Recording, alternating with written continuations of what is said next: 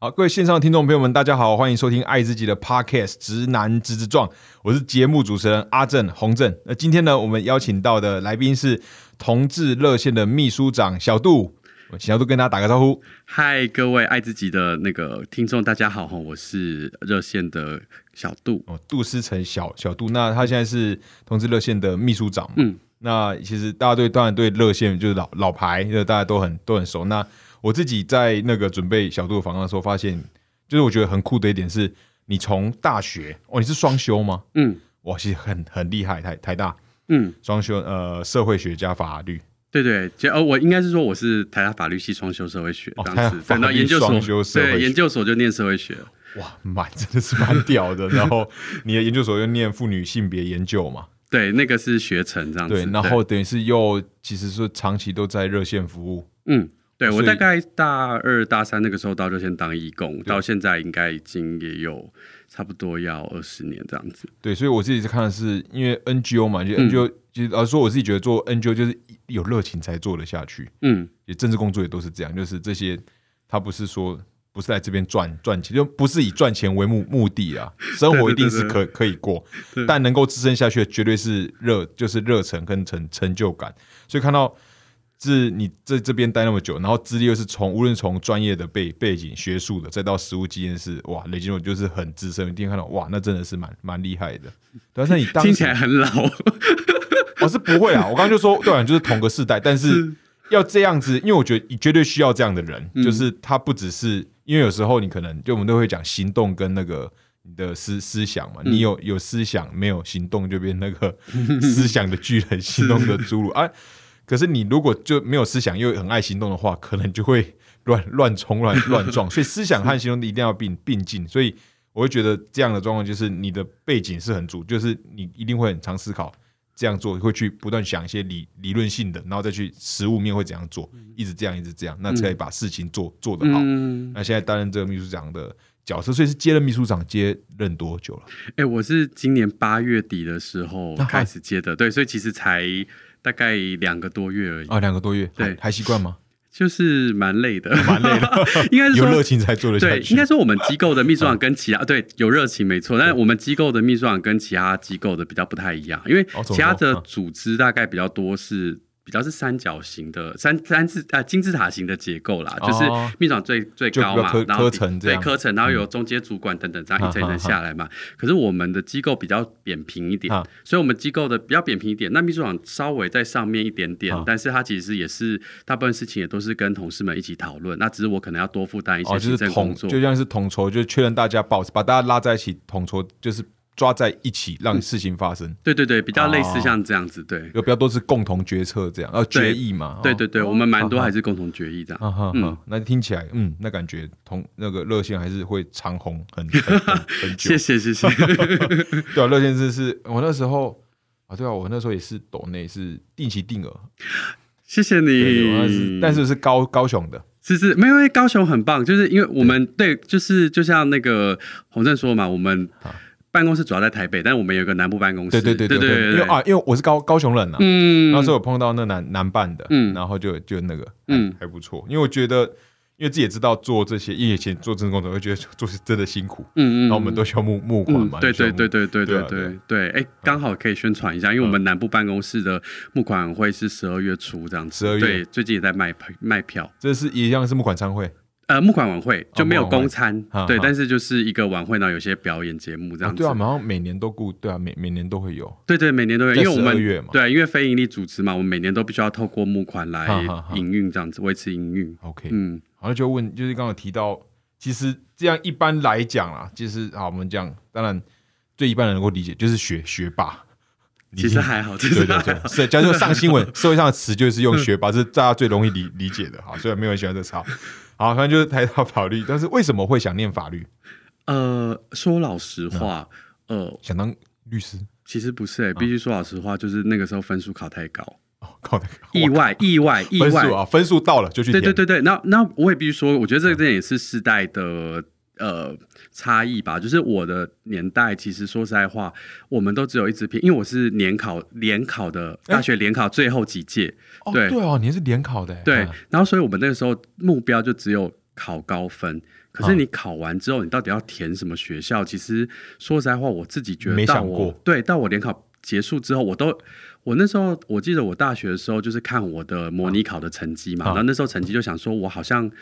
呃，最好可能可以填个台大图资，然后就想说，哦，喜欢看书，那填图资也 OK。可哦，是其实图图资，哈哈，可是你真的知道说图资，我自己真的不是很知道图资在干嘛。嗯对啊，那那时候后来是因为意外的考的分数比较好之嗯后，然后就是跟家人讨论说，那咱要念什么？那那时候就是选项就是，诶、最好可能就法律、外文或者是商。哈商类的，但是因为我觉得我自己数学不太行，我就觉得我就不选商。那那那个外文跟法律，后来我就选了法律这样子。所以其实我真的是进去法律系之后才知道法律系在念什么跟做什么。对啊我觉得其实、嗯其实有一点，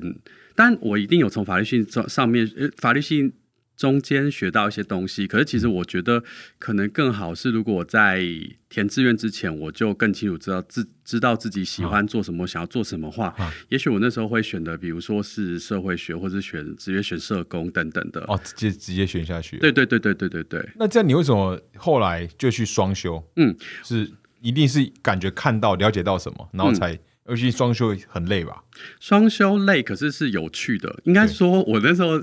练法律系的时候，说实在，其实大部分的课，因为法律系的课大概就是会呃呃上一些那个。律师考试或司法官考试会考的一些，比如说民法、刑法这些等等一些科目。可是其实我那时候在上的时候，常常都会觉得说，这些科目里面的东西，离我当时生命其实还真的是有点远。嗯，就是简单说，就是有点无聊。啊因为那时候，比如说在上，比如说民法的物权，然后再跟你说，比如说建筑物或者或是一些财产，然后你要怎么样的去，就是共有是什么概念，哦这些类似这种。当你在一个还没有财产的时候哦，那你要去理解这些事，其实对你来说就是距离很远。哦，对，对，那我那时候我自己的状态是，呃，这牵到我自己的认同啊，因为我本身是男同性恋嘛，嗯我是男同志。那我大概国小五六年级的时候就意识到自己喜欢男生，然后很清楚这样子。哦，国小五六年级哈，对，那国中、高中都有喜欢过同学，男同学或者是学长。对，嗯可是嗯嗯这件事情我。呃，在学校里面几乎没有跟任何人说过，然后就一直、一直隐藏这个秘密。嗯那升大学之后，我因为念台大的关系，有机会参加到，对不起，有机会参加到那个同志社团，哈同志学生社团。然后，所以我那时候参加学生社团之后，然后开始遇到其他跟我一样的人，然后开始比较能够认同自己。之后，我就开始越来越觉得，就是身为同志不是一个很有问题的事情。那性别这个议题对我来说，就是一个很有动力的事情。我就很想要多了解这方面的议题。哎，所以你刚刚说你到大学才认同，所以你有代表是从国小五六年级之有察觉这件事情，嗯，但其实自己没有自己没有认同自己嘛？对我国中、高中的时候，我这个我印象中我都是跟自己说，我知道我自己只喜欢男生，可是我觉得我不是同性恋，因为那时候还没有“同志”这个词，那个就是同性恋。然后那时候同性恋都是跟一些比较负负面的对印象、情杀、啊跳楼啊、艾滋等等连接在一起，所以对啊，那个时候我就会跟自己说，我只是喜欢男生，然后我自己其实。其实我是一个人缘还蛮好的人啦，但其实即便跟班上的男同学、女同学关系再好，嗯哼你都会，我都是会觉得说自己好像还是感觉蛮孤单的，觉得身边的人可能不是真的了解我是什么样的人，也担心讲了之后他们会不会对我另眼相看。哦，哈哈，所以很长期都是对。哇，这算其实算整个求学童年的经验，就都是在这样的嗯。状况底下。对对对，所以我觉得为什么后来大学的时候会对社会学，或是对那个后来做性别。对就性别相关的议题会很有动力，我觉得其实是真的是跟自己生命很有关系啊。对啊，就是那个时候开始嗯。升大学之后，有比较多的时间，然后可以去、呃做一些自己真的想做的事情的时候，就越来动力越来越强，这样子。嗯对啊嗯，然后也会想要上一些自己有兴趣的一些课，因为像你刚刚说学霸这件事，我就想说，我如果大学的同学知道，应该会觉得很奇怪，因为其实我在法律系的成绩也不算特别好，就是普通。那不是你最有兴趣的东西。对，但是我上一些社会系的课，或者是上一些修一些性别学程的课，比如说有一年我那个有一个叫同志研究还是同志文学研究，我好像拿了九十八分吧。然后那时候就是我的法律学课可能都是可能七八十分这种的，然后我爸看到成绩单的时候就只说，嗯。你是不是对法律系以外的课比较有兴趣？这样子，对啊，所以就是很明显知道说自己动力在这边这样。哦那还蛮不错，我觉得至少选选错，不能说选错戏，就是选到没选到最喜欢的，嗯。但还是有成功双修，呃成功拿拿到了，然后继续是精进这样。对对对对对，哇，那真的是蛮厉害的。那你有你，因为你有说有好像大学的时候，因为认同自己嘛，然后好像跟妈妈嗯。有的出柜，嗯，对对对对，那时候顺利吗？就是蛮不顺利的。我应该是我我大二的时候，应该说我升大学，我大一下的时候加入同志社团，然后就开始认识同志文化，然后对自己的认同也越来越有自信。然后我开始陆续的跟我身边一个一个同学出柜，然后得到的反应也都还蛮正向的。所以那个时候就开始觉得说，其实身为一个同志好像不是什么问题，然后就一直很希望能够让家人知道。对，那我是在大二那一年的时候跟我妈出轨，嗯。对，那其实也是我妈就是在客厅跟我聊天，不经意的聊起就是呃同性恋的事，然后我就跟她说是哦，可是我觉得我好像也是，嗯，对。那我妈当下的反应是，她是完全不能接受，哈，对她觉得是我有的没有的书念太多，然后她因为他觉得就是对他就是说叫我不要再看一些同性恋的书，就会转回来这样子。对啊，那我那个时候说实在，我因为我年纪还算大二了，我那时候觉得我已经长大了。二十，对，我以为我以为我已经长大，我那时候以为我长大，结果发现，哎、人就是可以一直不断学习。而且那时候在看，现在在看那个时候的话，其实我觉得我还是比较只站在自己的角度想嘛，嗯我就只觉得说，我说实在，我那时候觉得我妈妈骗我。骗你怎么说？，对，因为我妈那时候就是她在我国高中的时候，都跟我还有我弟说，妈妈是个很开明的妈妈，有任何问题都可以跟妈妈讨论。他不接受，啊所以看一些奇怪的书，我就内心一直想说对我一直想说，我妈是个开明的妈妈，我想说我可以跟她说这件事，然后也许她是可以理解的。结果我讲了之后，她是没办法接受，而且她觉得她压力很，就是她就是听起来就是她没有办法去跟我爸或者我奶奶讲，我我奶奶那时候还在，对，所以等于是。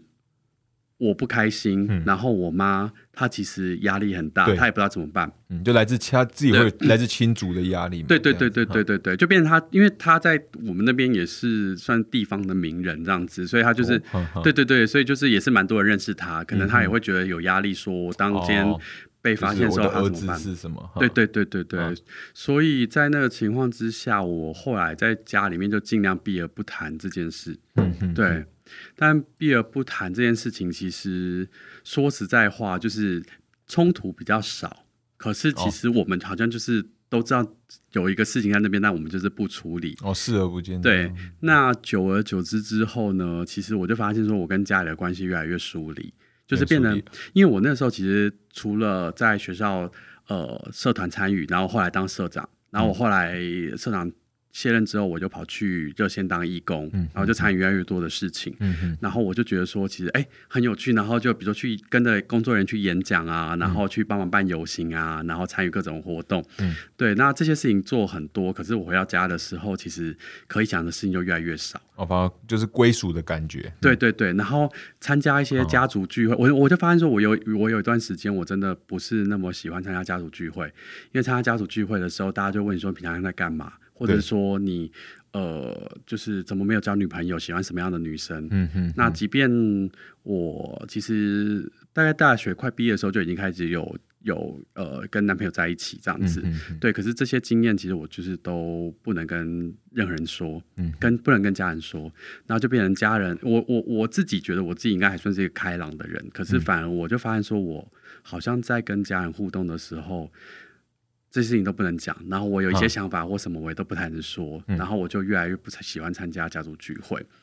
对啊，那我发现我的世界其实越来越像是两个世界，就是切得很开这样子。家里是另外一个人，嗯然后回到家又是另外一个人，对对对，那其实就很不开心，很不开心。嗯我到后来是真的。呃，觉得蛮痛苦的，所以去哦开始找、呃心理咨商帮忙。啊，嗯，嗯哼，那我觉得透过心理咨商，其实帮助蛮多的。其实嗯我在我自己跟家里面有一些些纠结的部分，一个是那个性倾向的部分啦，那另外一个还有就是，因为我后来就是改从法律，后来改念社会学嘛，可家人传统就是对要去做律师啊，没错没错没错，我爸我爸真的讲了念社会学，你要你要讲什么，你要做什么工工作，一定都这样。对，那你真的也讲不出来说，对，念社会学可以做什么很明确的工作，你就说大概可以做什么，但是对，但是对，就是可能对比于大家可能想象，比如律师、司法官，或者是我爸也很常，对我爸也甚至很常问我要不要去考公职，然后去考调查局等等的，因为对他来说，他可以想象那个工作是比较有保障，然后比较稳定的，对，然后可能未来前途是还蛮好的这样子。父母就是这样对，然后那个部分我也是很纠结，因为我说在就像我跟你说一样，我大学联考的时候，其实我不是那么清楚我要做什么。我只有感觉到我真的在念的时候，我有没有那么大的动力去做这件事情？对，所以就变得很多时候是家人给我的期待比较明确，可是我自己对自己的喜好其实不是那么清楚。对啊，所以透过心理智商，我就在那边理清到底哪些是家人的期待，哪些是我自己真的想要的的东西，这样子。对，哇，你刚讲这些其实蛮有感，虽然已经反过，因为我大部分都会。问他们的出柜的故故事，也都有去看到一些普遍的现象。但虽然听过那么多，可是你讲你的刚刚那段面对家里的时候，反而让我自己有一样有一些相同的感受出来。因为我我会需要回去整理一下，因为自己还是从事政治工作。嗯，然后政治工作应该也是一个，就是可能家里不是，除非你们家是政治世家，不然不是。对，那应该大家也会觉得说，你为什么要？所以你刚刚特别强到，让我很有很有感的就是。家族聚会就不只是自己家里了，而是可能跟阿公阿妈、然后大姨啊，就这种家族。那个时候其实还是会有压力，因为我在外面就是我可以感觉我做很多我自己想要做的事情，大家很有共鸣。然后可是我知道，因为我们毕竟都是有又是有社会化嘛，都知道，嗯，我知道你们不会认认同我。然后他们他们他们又又很很爱问，然后那时候就会每次我都觉得我的世界跟他们很远。就虽然你们有可能血缘关系啊，但是觉得。好远，没有什么，就除了小时候那种成长的记忆以外，所以你刚刚讲说会参加家族就有压力，就我想想，嗯，我我也有哎。你刚刚讲到那个，我又有一点共鸣的地方在于说，因为像我，我刚刚提到说，我们其实会帮忙，我们会应该说，同志运动其实有经历过不同的时期，对对。那大概在二零一零年之后，开始比较有机会是可以进到那个呃进进到呃政府的会议里面去跟政府坐下来好好的谈的议题，然后可以开会。可是过去很长一段时间是比较是在外面的，你都必须要透过抗议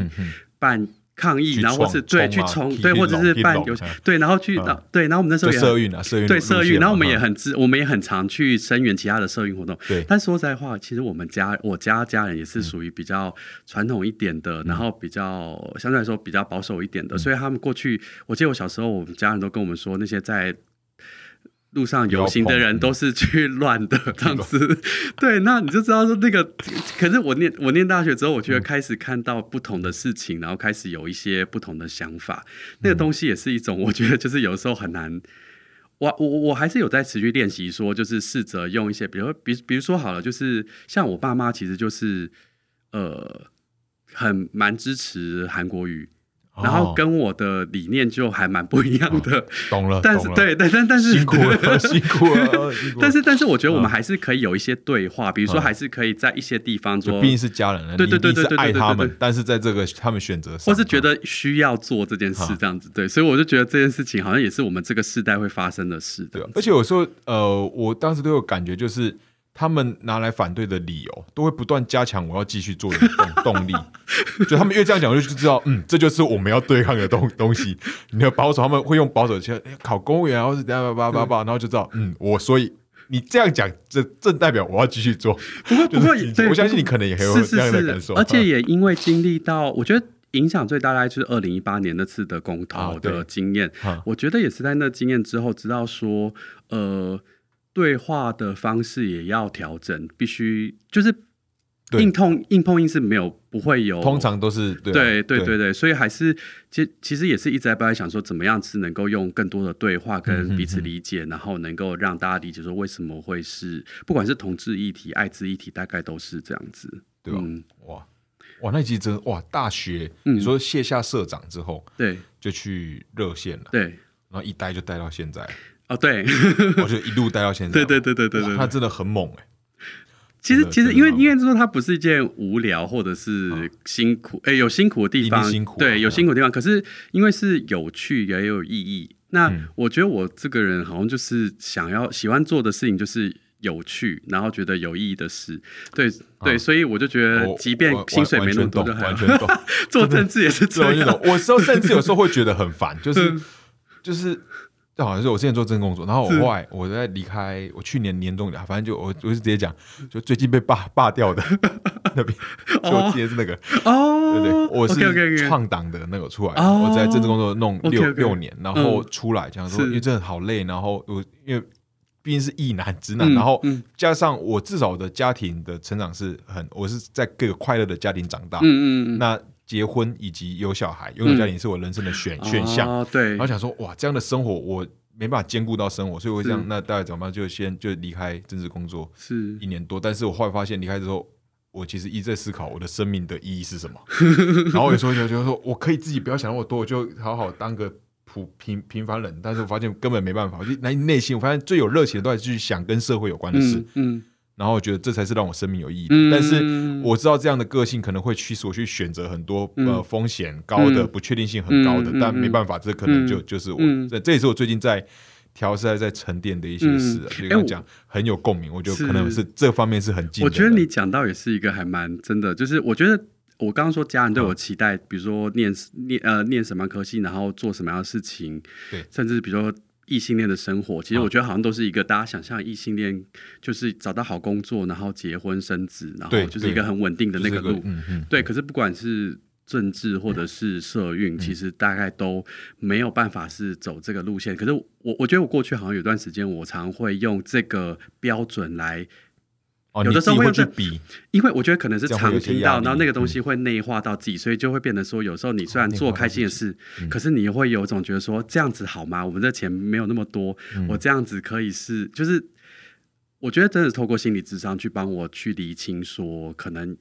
路有很多种，我我如果走这个路，我就不要一直去拿别的嗯。这样子的标准，一直来在跟自己做比较，那我只会让自己很不开心这样子。嗯，哇，感觉我哇我我我我们之后节目下私私约，可以感觉因为你因为你说你至少也是真的经历过这场，而且你待在同个团体时时间也在更更长是，就感觉可以。我觉得有些某个特质上，我们想的感受，就是内内心最主要会被 trigger 的那些情绪，可能点都蛮近的。是是是我直接找 找你智商去，没有没有没有，我不行啊。啦。但是但是我是觉得可以分享一些经验 我就刚哇这边嗯嗯蛮蛮 有趣的。好，我们赶快拉拉回到拉回到那个拉回到热热线，嗯。就是因为热线最近做的那个，我觉得还蛮酷的。嗯。你们做那个那个 LGBTQ 嗯。的学生校园经验调调查嘛，嗯。然后呃，我想我们大概跟听众朋友解释一下，你们跟在去年嗯。你们和那个美国同志组织，呃，我我不会念啊 G，g l a s o n g l a s o n 对对对。G l a s o n 对。合作 G L S E N，对，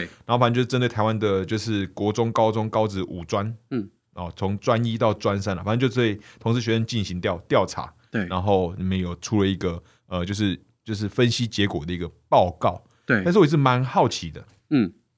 你们为什么当时会发起这个调查，然后为什么又、呃跟那个 Glasson 合作？OK，哎、其实 对不起，那你们应该是说，呃，我们这段时间，应该说我们过去几年的呃很大一个议题是婚姻平权嘛。对。然后在争取婚姻平权过程中，其实我们就是就是没有，就是想打哦哦哦哦哦好，OK OK，很很好的。哈哦，对，不是哽咽，我刚想说，不是哽我刚说咽，发发发生什么事吗 我刚刚？怕听听起来是一件很酷的事，然后说怎么哭？前面没哭，换这趴哭，怪怪的，怪怪的。对我刚才也觉得那个时间点有点奇妙。开开始哽咽。嗯好，我继续讲，就是应该是说我们在争取婚姻平等的过程中，嗯我们有看到很越来越多的支持者，可是我们同时也看到一些比较反对的声音，哦，很也很明显。嗯那过去几年，其实我们也发现说，像台湾其实有很长，从二零零四年开始就有性别平等教育法的实施。哦，是零零四年，二零零四，啊对对对，因为叶永志的那个事件的关系，对。那那个呃性别平等教育法里面其实是有要求学校必须要教一定时数的性别平等教育，嗯而且呃学校的教职员嗯。工以及学生都不应该因为他的性倾向、性别气质、性别认同等等而被歧视或霸凌这样子。嗯。那但是我们也看到说，过去几年因为婚姻平权的那个争取过程中，其实呃蛮多学校会因为反同团体的一些反对或抗议，所以呢开始在学校里面比较少教同志议题。哦对，那我们也看到是说。就是呃，我们也有听到，因为我们有办青少年聚会，然后也有听到说，我们还是有一些青少年同志，现在青少年同志在学校里面曾经还是遇到一些呃不好的对待，或是听到一些不好的话，嗯，对，所以我们就很想知道说，那到底在现在同婚都已经通过，然后已经又过了两年多了，对不对？然后性别比教育也已经实施已经十几年了的现在，到底现在的青少年同志在学校里面的经验到底是怎么样？嗯，那刚好我们过去呃几年的时候，我们有机会去国外呃出差，然后有机会认识到交流到对对对，参加一些国际会议之后，有交流到 Glason 这个组织这样子。那那时候他们就是他们就是专门在做呃美国的呃同志教育的的一个很专业，然后很蛮蛮蛮大一个同志组织这样子。对，那所以那时候就是有跟他们认识之后，其实我们也一直在想说有没有机会可以合作。那刚好说他们也开始在发展说。呃，跟其他国家的合作，然后把他们的经验可以分享输出这样吗，对对，输出，然后我们可以有一个结合，然后一起合作。那过去他们有跟一些欧洲的嗯。或者是呃南美洲那边的国家合作，对，可是亚洲是第一次。对哦，这就在，，对亚洲是第一次在台湾。他们原本说他们也同时还有跟日本、韩国那边都有接洽啦，不过好像目前还没有合作起来这样子。哦，嗯，对啊，哦所以其实对他们来说，跟我们合作也是一个蛮重要的一步，等于是说他们也跟亚洲开始有亚洲团体合作，然后希望透过这个经验嗯来、来来让更多人知道这个同志呃教育或者是说友善校园的重要性，这样子。哈哈嗯哈。那在这次的调查跟 Glason 合作的这个嗯调查里面，你们的有有什么你们发现比较有趣的 insight 吗？应该是说，我们这个调查其实分成两大部分。对那呃，我们是在九月底的时候也新先发布一个记者会。那不过完整的资料、完整报告，因为我们现在还在做美编。那应该是大概下个月的时候就会正式的公布这样子，那完整报告就比较多，大概要几十页这样子。嘿，哦，因为你们网站目前是已经有一些，也至少有些排版过后对我们，哎、应该说网站上面的目前只是我们把一些重要的对初步的结果做成哦 PPT 嗯呈现出来这样子。所以之后会有一个再更完整详详尽的报告对，没错，没错，没错。对，哦那这个调查有两大部分。第一大部分我们是问这些，嗯因为我们问的对象就是，就像您刚刚说是那个呃呃，应该是去呃，等一下他的那个年，他是呃。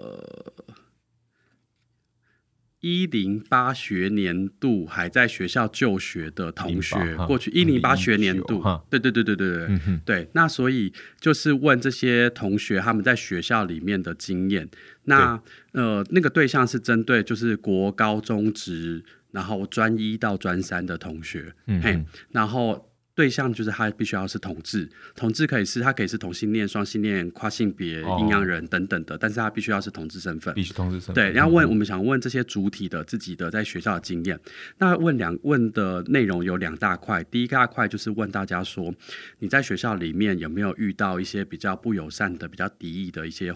经验哦或环境？嗯嗯嗯嗯比如说你在学校里面有没有遇到一些情境就对了。嗯，对，比如说你有没有听到一些呃，针对性倾向或性别认同，或是其他的一些不友善的一些言论？对哈，那还比如说学校里面的呃政策或是措施有没有，嗯比如说对同志不友善？嗯，对，然后诶，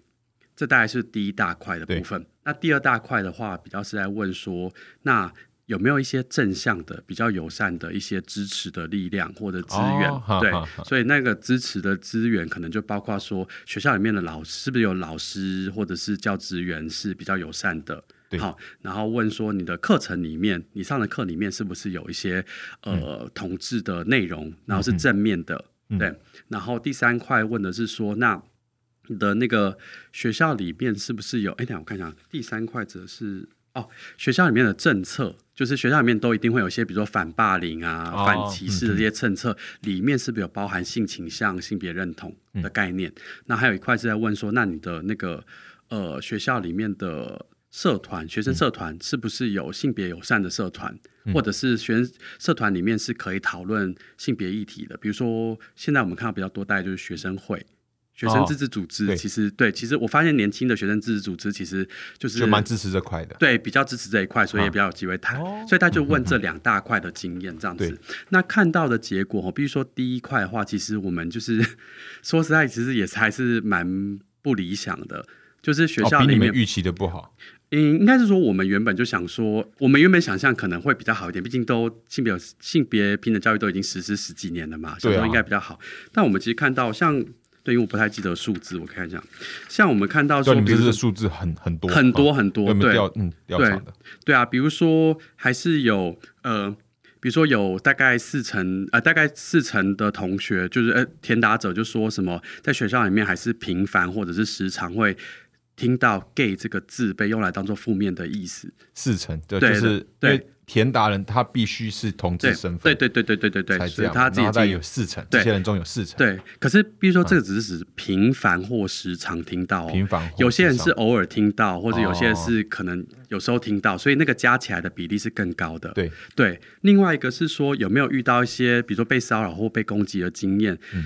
呃，在这个调查里面呢，大概有 百分之六十二的人，六十二，六十二的人过去一年曾经因为自己的性倾向、性别认同或性别气质遇到言语骚扰。那那个很高啊，很高，我们觉得很高。那个骚扰包括羞辱言论、辱骂、嘲弄或是威胁。嗯对啊，那在我们之前过去也曾经做过调查，我们也发现说，在台湾的呃骚扰或者是这种霸凌的行为比较少是肢体的，比较多是言语，然后再来啊就是人际排挤。哦哦，对对对对、对，嗯就是小圈圈，比如说排挤你，然后嗯不不不让你一起同一队，或者是说呃、嗯找什么活做什么活动的事情的时候都不找你之类的。嗯对啊，那大概就是言语骚扰或者是肢体呃或对或者是那个呃人际排挤这个部分是比较多的。对啊，嗯那跟我们现在跟我们看到的其实还是蛮像的吼。对啊，然后这是第一块，然后另外我们有特别问跨性别的经验，因为里面其实有一些有部分人是跨性别的，对，学生跨性别的经验普遍来说都比同双性恋要更惨，更惨，在各个面向上面都是，嗯。就是遇到更严重的一些歧视的对待，然后遇到不友善的一些呃措施或策略等等的。哦对啊，比如说，你不能够，比如说不能够依照自己的性别使用自己想要使用的厕所，或者是更衣室，嗯。或者是学校里面可能也遇到比较容易被遇到一些对对那个跨性别不友善的一些言论等等的。嗯，嗯对啊嗯那这是第一块了，比较令人灰心的部分。那第二块，我们问大家说，那有没有一些友善的资源哦？那比如说，先讲难过，再讲开心的嘛。就是听完之后也还是觉得蛮难过，因为还是 很少嗯很少。比如说，我看啊，我们这边的一些数字哈，比如说问那个学校教职员的部分哦，好的地方是呢，有百分之九十二的人，嗯其实还蛮高，都说学校里面至少有一位是对同志友善的教职员。就呃有至少一位有一位对对对对对对但如果教职员呢，对教职啊教职员包括老师嘛，对，嗯。也有可能是员工这样子。嗯那问到说，那如果今天是对哦，然后我们有问过说比较友善的是嗯谁？大概最友善就是学校里面的社工，然后不然就是心理师、辅导老师哦。这些老师类的，对对那这样就听了就就没太好了呢，因为那些就其实就是他们的专业，或他们本身在做的对事。对对对对。如果那些都不友善的话，就是更令人难对啊，过的。如果把他们排除掉，不知道这数字会变 会变多少。对啊，然后再来是呃，但是我们问他说，那你们学校里面有没有超过比如说六位以上的友善的人的呃老师对要职员工师生的教职员工，然后得到的训大概是不到四成的人有这样子，对，所以其实啊就骤然下降。好，然后大概只有三成的人说学校的校长或者是学务长那些三长是友善的这样子。不到三成。对，大概三成这样子，嘿，嗯然后、呃，另外是说课程里面的话，其实大部分人其实学校里面也比较少有被教到呃同志或性别友善的一些课程这样子，对，然后政策部分也是一样，就很缺乏。那学生社团都大概只有百分之八的人说他们学校里面有性别友善的社团。百分之八，或者是那个社团可以讨论性别友善的议题。那我们自己来猜想，就像前面说一样，可能那些百分之八，可能大部分就是学生、学生会对学生会之类的哦这样子，对啊。反倒不是社团这样子。对，因为现在 我们自己知道说，国高中职五专其实好像还没有呃正式的性别友善的社团或者是同志社团这样子，所以对，所以其实听起来就是我们我们自己看到结果之后就知道说这是第一年嘛，那我们当然都希望说后面我们还会过几年还会再做。持续的在实测，那我们想希望可以看到说，看会不会有些改变，对啊。那我们自己的一些建议，大概就是说，第一个是，其实，呃，从我们的工作经验也发现说，学校的长官、校长或者是学务长等等这些三长，其实呢，他们。的态度其实会影响很大的影响学校里面的政策，以及学校老师们他们能不能自在的去教同志或性别议题。对，因为我们也听之前有听过说，有些是老师愿意教，老师有动力，可是校长会担心会引起争议，或者是校有甚至有校长可能本身不是很支持，所以就建议不要教。然后包括我们自己去学校演讲的时候，我们也常发现说，呃，愿意坐下来一起听讲，因为我们有的时候是对老师演讲。那对老师演讲的场次，发现说校长愿意坐在那边一起听的比例，其实也不是很高，这样子。对啊，可是所以我们其实反而觉得说，如果今天是呃在做性别平等教育，针对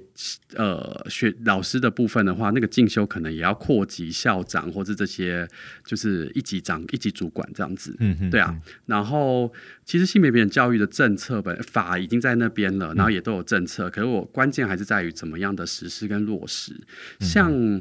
我不知道您有没有印象哦，其实那个呃上一届的上一次的二零一八年公投，除了讨论婚姻平权之同性婚姻之外，还有一题是在讨论性别平等教育。哦，对啊，对对。那那个时候，对那个时候的性别平等，就是说，因为就是希望把那个性别平等教育法施行细则里面有提到同志教育这个词要拿掉，然后说不能在国中小教这件事情。那我觉得教育部，我们教育部后来，因为这这个公投后来就是。就过了嘛，所以呢，教育部必须要有所应应嘛。那我就讲到公投，我只记得，我现在最后印象只剩十三、十四、十五，不同意吧？我现在说起来，你现在问我，现在已经已经好，拍着拍着，对对对，三十四不同意，感觉好像在考试一样。三十哇，现在这好多公投啊！我是真的很不想再想想起那个那个时候的那几题。对，最近又要再公投，好，对啊，对对，最近又要公投。那那我就说，就是呃。我觉得我们教育部后来做的阴影其实是蛮好的，因为呢，他因为同志教育这个词汇可能的确也是有点呃没有那么清楚，所以后来呢，他们就把这个好把同志教育从那个申请细则中给拿掉，可是他就是。把它更完整的呈现，说那学校应该教教导，就是就是要反霸凌、反歧视的，包括了性倾向、性别认同、性别气质的这些教育。感觉反对者会比较容易接受这样子。反对者。没有一样反，可是可是可是，我觉得他这个做法很聪明，因为他解压缩，把原本那个统治教育可能四个字，把它完整的定涵 内涵可以定义也好了，对对对对对，然后后来也过了这样，对啊，但是有的这个内容，可是关键是到底怎么教。哦，老师能不能教？老师有没有职能教？以及老师敢不敢教？嗯，对，老师教的时候会不会遇到一些反对？那我觉得这些才是他具体落实的时候会遇到问题的问题。对对对对对。然后学校，因为像我刚刚提到说，我们机构有办给青少年同志参加的聚会。嗯，对，我们看到是其实，在学校里面，青少年同志其实还是很缺乏。身边的友善的资源，即便你可能会遇到一些友善的老师，或是身边同学可能是支持的。哦，你讲的是资源，资源，对对，可资源，哈哈。对，跟你想一下，就是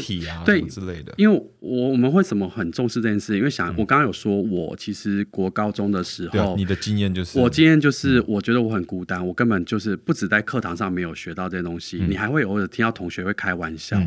同事的玩笑等等，然后呃，身边没有认识跟自己一样的人，嗯，觉得自己是天底。我真的国高中的时候觉得我是天底下唯一一个同性恋，现在想起来很好笑，可是我真的有过这样，当时真的是这样想。对，那呃，现在的同志学生当然不会这样，不用不用不会。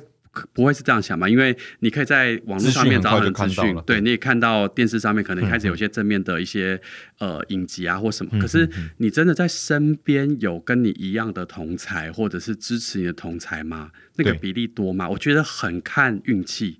有些人他可能运气比较好的，他遇到的班级、大家比较友善，比较 OK。也有些人遇到的可能不止老师不支持，或者是他的同学也许也不支持。嗯，嗯对啊，那这些都是我们觉得说，呃，可能不能只有同志团体，我们这样办团办给青少年同志的这种团体或聚会。你这样听起来是可遇不可求。对，而且你就是我们再怎么样，因为我们的办公室就是台北跟高雄，对啊，那我知道，嗯对其他县市可能也有一些同志组织，可是大家的力量就是都是一点点、一点点这样子。那最好还是各个学校里面，如果今天就有一些性别友善的团体，那会是更好的。像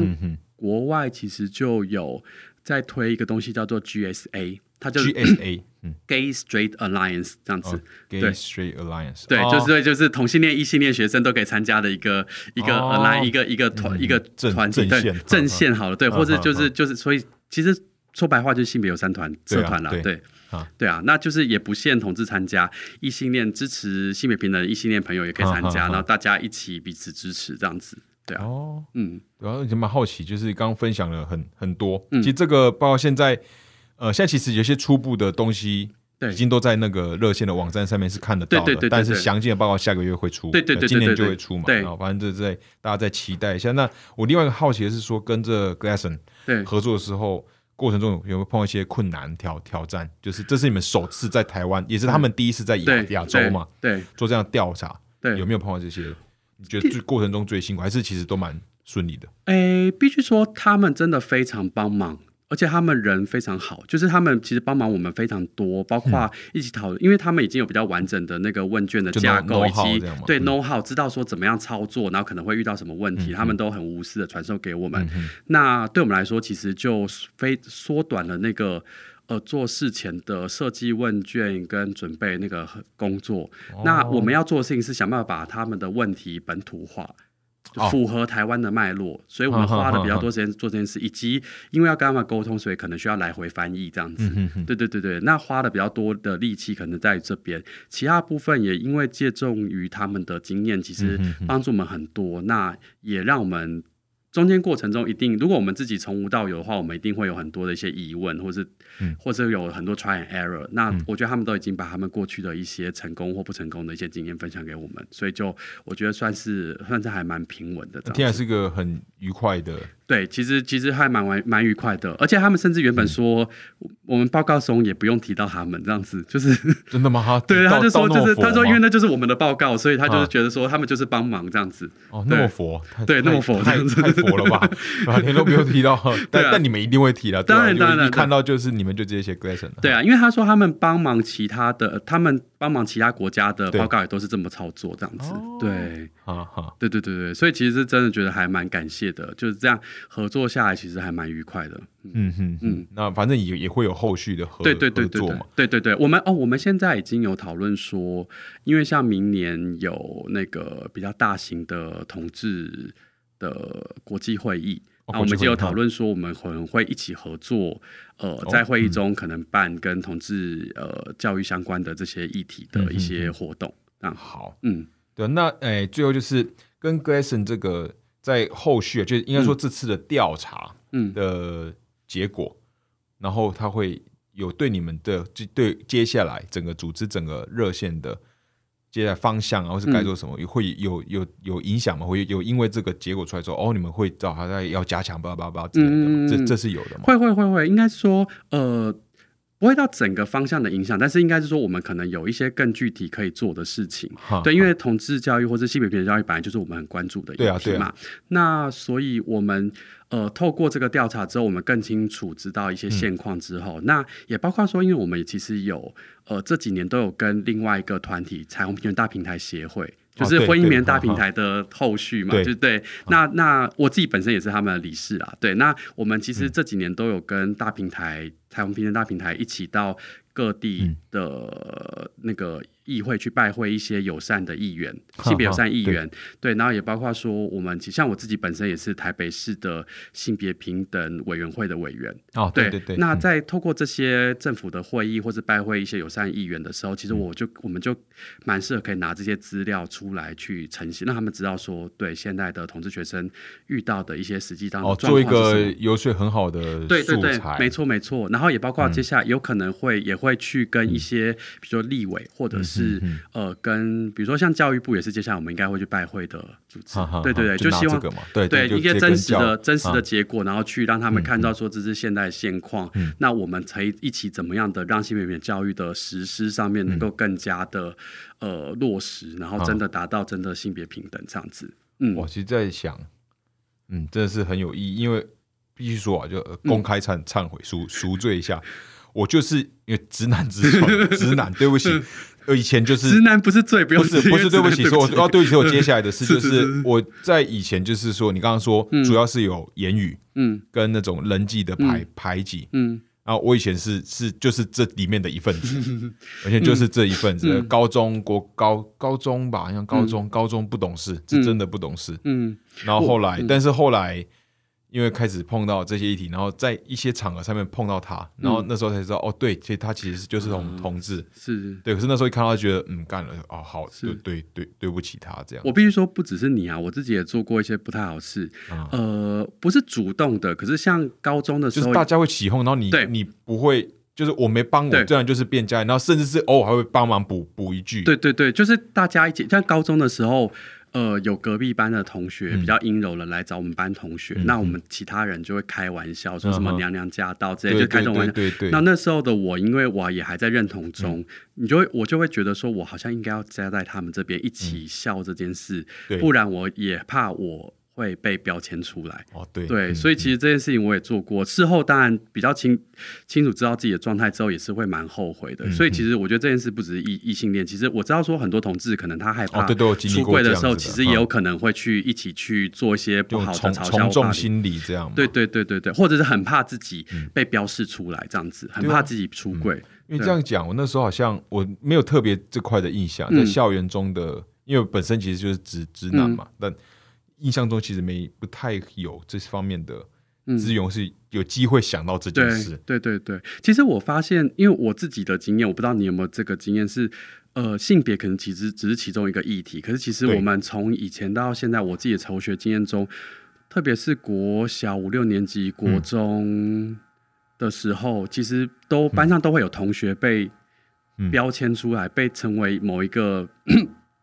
开玩笑的对象，比如说国小五六年的时候，我们班上有个女生比较壮、比较胖，她就被大家笑说是什么魔猪，然后说她身上长蛆之类的，就讲就会讲的比较难听。那我其实后来都会想说，这些同学他在那时候经验的这些。这些事情其实一定会对他打击很大，对他对他伤害很大。都有 PTSD 吧？旁边的同学当下一定只觉得好玩，然后不知道这个事情的影响有那么大。可是通常都是你说者无意，可是你听到人可能会记一辈子这样子。对啊，所以我就是很希望说，包括我们自己在学校里面谈同志议题、谈多元性媒体，我们都会带到说，希望大家学到是怎么样彼此尊重，嗯，了解说这个世界上就是有各种不同的人。对，就不只是性别，就包括他外外观。对。对对对对对对，就是去嘲笑他本他本来的样子。对啊对啊对啊，所以其实这些就会是，哎，今天这个题这样内容 OK 吗？我觉得我们谈要不要我觉得我觉得不错。好好，对，我是真的觉得说我们。呃，在谈像我有个同事，她叫 Amy，她就是专门在谈身体议题，因为她就是呃比较肉一点的女生这样子。哦，但是主流审美就是对吗？对对对对，那她也是从小到大听了非常多的一些被嘲笑或是不友善的一些言论这样子。对，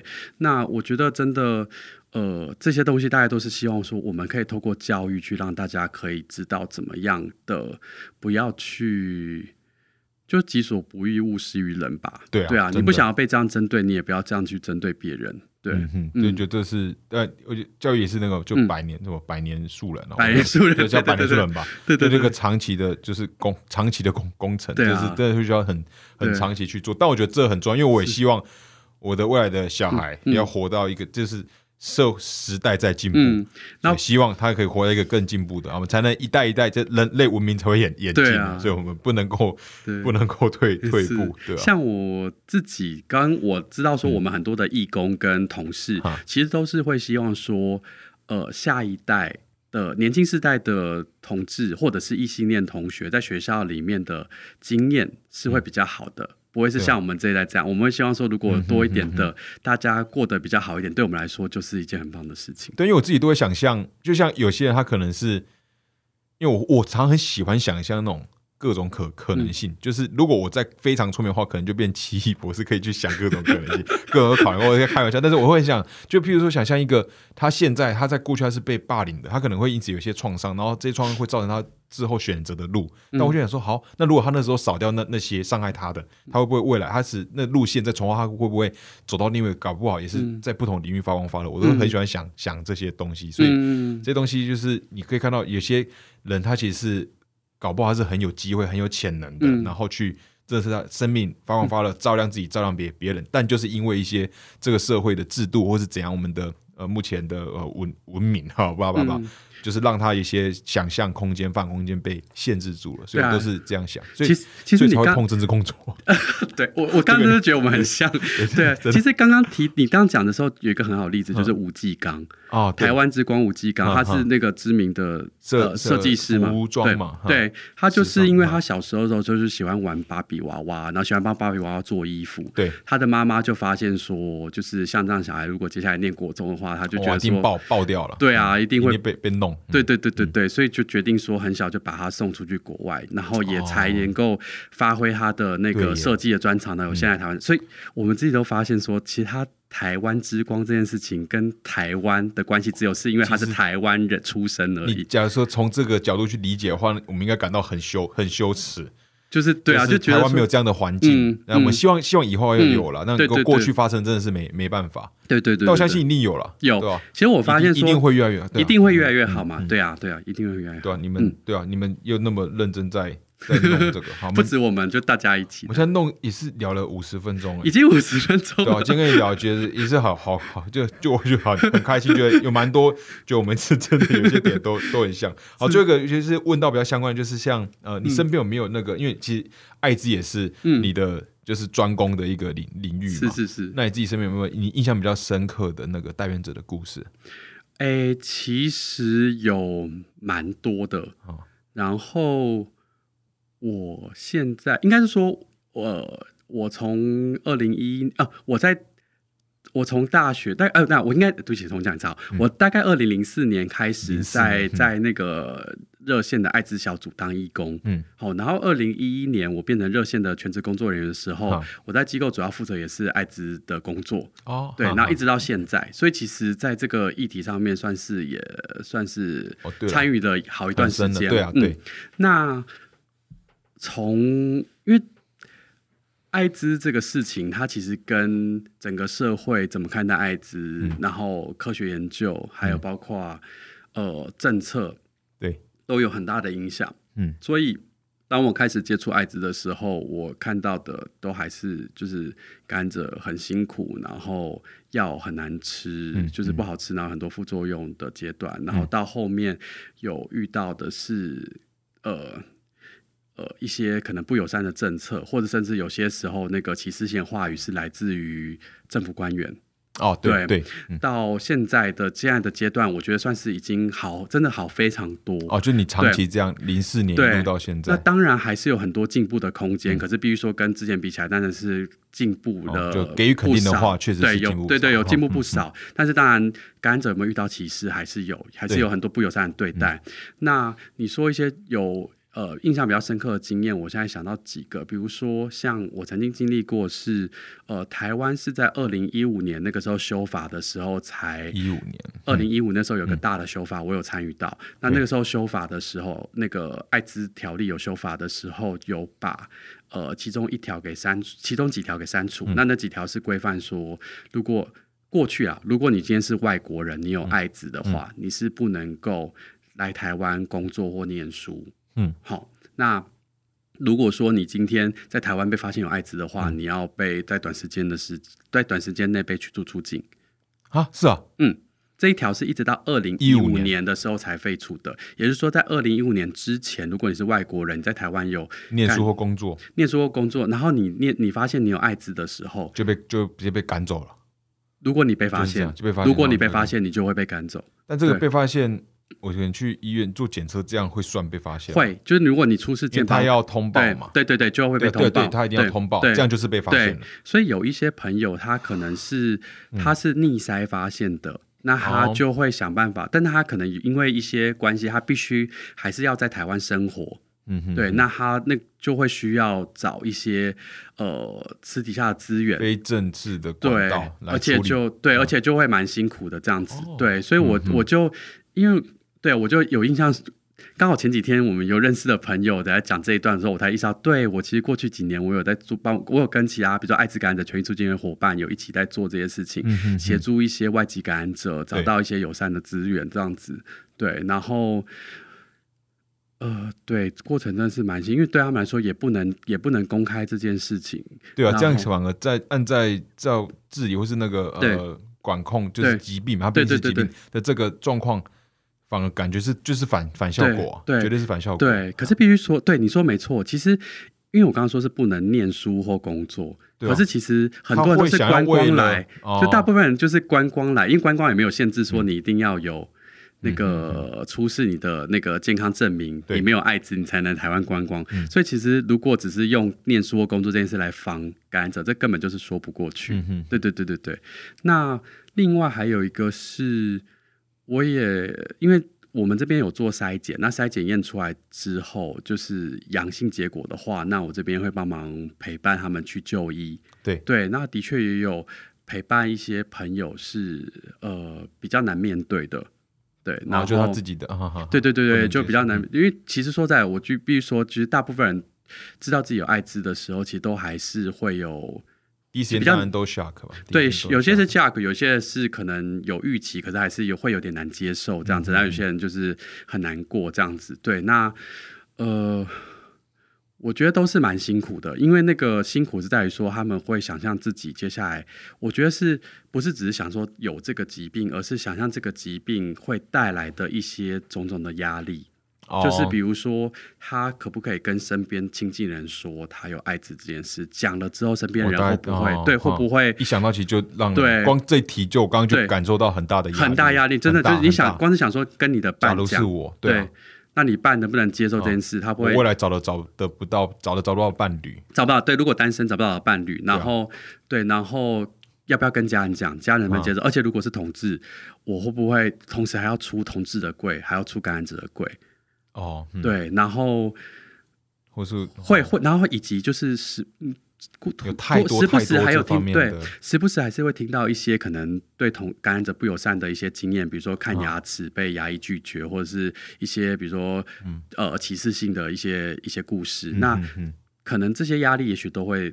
连接到自己身上，对啊，然后就会觉得说天哪，我之后是不是就会遇到这些事情？感觉就感觉会有一种就是我就崩崩掉，对对对对对对。那我觉得那个就是很需要支持跟陪伴的，对，然后也让大家可以呃长到找找到自己的力量，然后可以继续的生活下去。那也必须说，其实现在不止热线，我们有很多的艾滋团体跟运动者都有在努力说，让大家知道说，其实感染艾滋这件事情并不是会让你就一辈子就垮掉，或者你就再也不能够好好生活。其实很多我自己看到，包括我们自己机构里面有蛮多的感染者。都是健康可以维持的很好，然后也有些人有伴，有些人没有，但是大家就是有过好自己的生活，就看起来其实就是就是一般人的生活。对，而且其实呃，现在对感染者的一些限制也是越来越少，比如说大部几乎所有的工作你都可以做，只有很少数的工作会有一些些限制，这样子，比如说你不能够开飞机之类的，对。就是有这个 有，但是开飞机，对对，或是你不能当职业军人这样子，对。但除了这之外，其实大部分的工作是没有限制的，对啊。然后你想要去出国念书，但有些国家可能不让感染者去念书，可是蛮多国家是 OK 的，对。然后也都有一些方式是可以让你可以就是持续稳定的治疗，然后你还是可以做你想做的事，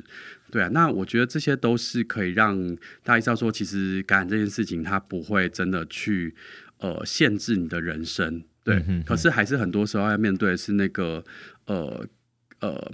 旁人的一些可能，特别是一些不了啊，旁人支持很重要。哦我这是我想到说，我想说的是一些不友善的言论，哦，嗯比如说，特别是比如说 P T P P P T PPT T P T T，对对哦 P 那 T 那 T，就大概就是对，那就是那个，我觉得都是有的时候真的，你看到一些艾滋新闻、同志新闻，像我们机构也很常被在上面被提啊，我们下面就谈到一些刷一排，啪刷一排，然后就把我们讲的，就是对但有些哦词典言论你但你们应该习惯了吧？很习惯，习惯啊。可是我我就是想说，如果你今天是一个感染者，你看到的时候还是会觉得很不舒服，对啊。很不舒服啊。对了，对，就大概同志跟艾滋这一题，就是每次只要这两个字出来的时候，就是我们可能就会被提到，然后就会对。对对，会开始说对。就跟死刑的时候，face 就拿出来编，对对对对对对 都是都都全部都这样。像我们之前曾经有过，我们说什么？我们觉得，呃，就是我们就说，我们期待艾滋这个疾嗯病，它就可以帮当做其跟其他的疾病一样的被一般化看待，它不是一个特殊化的疾病，跟一般甚至跟感冒或什么的，对。但我们不是说艾滋感染艾滋跟感染感冒的那个对身体的影响的程度是一样，跟我们是举例说，希望对。观感上，啊，对对对对，可是就被人家就说什么哦，我们就是觉得艾滋就跟是感冒一样，然后这样就是我们就又被刷一排被骂这样子。辛苦了，辛苦了。对啊，我我自己觉得啦，就是说实在话，同志这个议题，现在当然只有正反方，嗯对可是支持人越来越多，对啊对啊可是艾一定滋的部分，我们也看到支持人越来越多，可能可能还不够多嗯，对，就是希望有更多一点这样子。我们这边啊，已经刚好一个小时整了，我知道，我知道，停下来。对，但是我这边最后呢是那个 quote 一下，你之前你是嗯二零一五年的，那对应该是你应该是类似像讲座，对，但是他有写写成类似嗯就是文章式的。嗯然后我对这句话，我觉得我觉得蛮蛮棒的。那大家有兴趣可以去搜寻，大家只要搜寻那个热线，然后打杜杜思成，就会看到他一些，因为他这反正长期这边啊，那那句话就是写说社会对艾滋的避讳是来自于对性议题的避讳。嗯那我觉得去做有这样的观察，我觉得是很棒。因为我自己其实在过去拍，我其实蛮喜欢，我也很喜欢去谈性，因为我觉得嗯性性是要健康的。看待，就是要去除性污名，因为这管是做都是有相关的，所以看到这句话就觉得，嗯，是这句话是我印象很深刻。那这是我们小小杜在二零五年他有有这样的一篇文章，好像这样，这好像就是标题还是，反正这个这篇的好像是编辑帮我下的题目这样子。哦是哦对对编辑下的题目。他应该是说那一场是我跟刚好啊现在的那个疾管署的副组长罗义军，然后那啊，时候、对对对，哈哈。对那时候刚好就是有一个演讲邀请，嗯邀请我们两个人，然后所以就是我们各自有一个对于艾滋的演讲，他就讲的是比较医疗方面的，那我讲的就是比较社会社会方面的那那个编辑帮我的话里面哦。整理的。那总之我觉得这样这个的连接是很棒的，嗯。对吧、那今天哇，我们真的是聊了一个破一个小时，因为好像是我录以来最聊的最长的一次，啊真的吗？对，好，好像但是大部分都是五十几分钟啊，四五十分钟是。这样子。好，那大家就就是节节目，毕竟必须进入尾尾尾声。其实光其实还有我们当然还有很多东西可以可以嗯聊的。那反正就是未来有没有机会呢？就是反正就卖个关子，呃，有也没关系哦，没有也没关系。那反正就大家就期待在下个月的时候，热线会有那个呃你们那个报告跟 Glasson 的那个合作的报告会出炉，然后以及你如果是高雄南部地区的朋友，那个呃南办热线南办的那个对募款晚会，对对对对，哎，让我讲一下时间就好。时间是在十二月的十一号，十二月十哦一二一一，对，一二一。那目前已经有在卖票了。对，那我们其实上那个热同志咨询热线网站上面，或者是我们的粉丝页上面，都可以看到这相关的资讯。嗯嗯，对，当然大家就支持，因为